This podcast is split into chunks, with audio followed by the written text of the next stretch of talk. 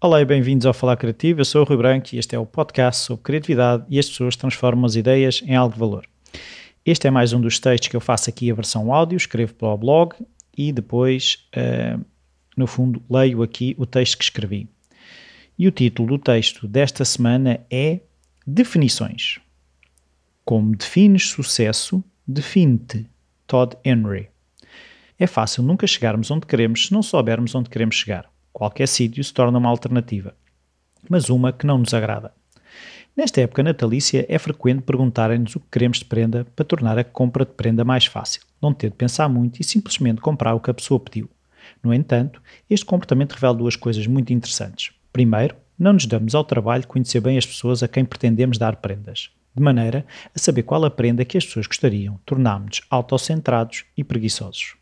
Segundo, e mais grave, é que a maior parte de nós não sabe o que quer, incluindo de prendas de Natal. Mas ficamos tristes quando a prenda que a pessoa que perguntou queríamos é algo que não nos agrada. Tratamos a maior parte das decisões da vida desta forma. Falo por mim e por muitas pessoas que conheço. Não sabemos o que é a nossa definição de alegria, felicidade, paz, sucesso. Mas reclamamos que a vida não corre como gostaríamos. Do género: Não sei o que quero, mas não é o que tenho.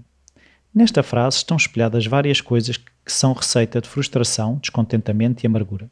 Revela que não existe gratidão pelo que se tem, revela que não há clareza naquilo que andamos a fazer, nem para onde estamos a ir, e revela que esperamos impacientemente que algo ou alguém nos revele e nos conduza ao que nos irá fazer felizes.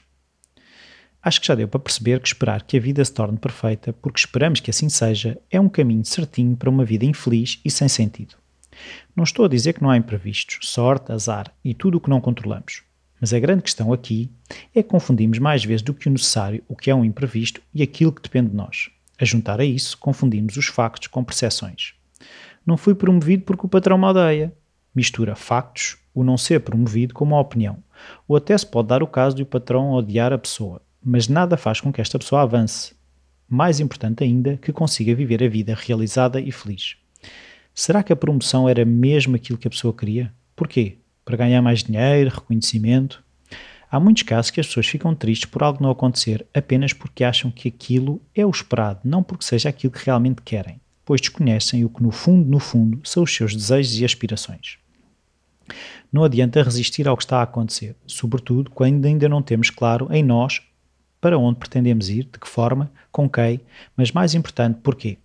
A clareza é o acelerador que nos permite chegar mais depressa aos estados emocionais que desejamos experienciar pois o que nós queremos é sentir, viver experiências, e eu sei com cada vez mais certeza que os estados que pretendemos sentir estão disponíveis mais vezes do que as que identificamos, porque andamos desatentos, a olhar demasiado em frente, mas sem saber para onde estamos a olhar.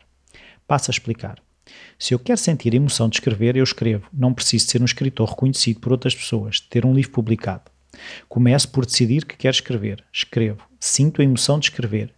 E os livros e o reconhecimento externo são apenas uma consequência, não a causa de gostar de escrever. Pois se o reconhecimento for a causa, estou a colocar nos outros e nos imprevistos a chave do meu sucesso. Sabes claramente o que é para ti o sucesso? E o inverso. Sabes claramente o que é para ti um fracasso? Se souberes a clara definição para ti, reforço, para ti, o que é um sucesso e um fracasso, não paras. Simplesmente não paras. Porquê? Porque continuarás a trabalhar até sentires na tua pele os teus vários sucessos e não te limitarás por uma contrariedade mascarada de fracasso. Tenho confundido muitas vezes reconhecimento com sucesso, tenho confundido muitas vezes dificuldades com fracasso, e são coisas muito diferentes, tornam-se parecidas ou mesmo iguais quando não estudei bem a matéria, quando não investiguei a fundo o que é para mim um fracasso e um sucesso. Se eu não perceber muito de carros, um Ferrari ou um Lamborghini são simplesmente a mesma coisa, carros desportivos, mas para os amantes de um ou de outro são coisas muito diferentes e serão capazes de me descrever uma lista enorme de particularidades que tornam este ou aquele muito melhor que o outro. Poderemos dizer que é uma questão de gosto e que gostos não se discutem, mas quando se trata da nossa vida é importante discutir a fundo connosco o que é para nós um sucesso e um fracasso.